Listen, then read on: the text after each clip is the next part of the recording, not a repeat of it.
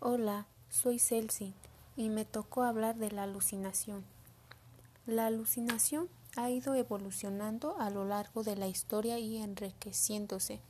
Su descripción con el paso de los años se puede considerar la alucinación como una percepción que ocurre en ausencia de un estímulo que lo desencadene teniendo quien la padece la sensación de que ésta es real y que ocurre sin que el sujeto pueda controlarla, a pesar de que generalmente son indicadores de trastorno mental, como durante los episodios maníacos o durante depresiones.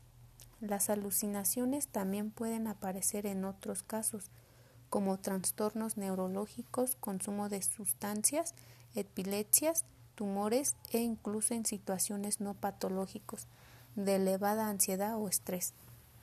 Veamos a continuación un ejemplo que nos ayude a entender qué es una alucinación.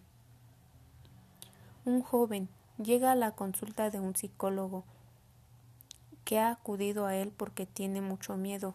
Inicialmente se muestra reticente a hablar con el profesional, pero a lo largo de la entrevista confiesa que el motivo de estar en su consulta se halla en que cada vez que se mira al espejo oye una voz que insultándole, diciendo que no llegará a nada en la vida, debería desaparecer.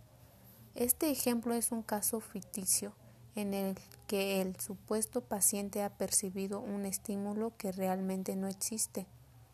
El joven realmente ha tenido esa alucinación, siendo para él un fenómeno muy real, que no puede dirigir ni controlar. De este modo podemos considerar que tiene todas las características antes mencionadas.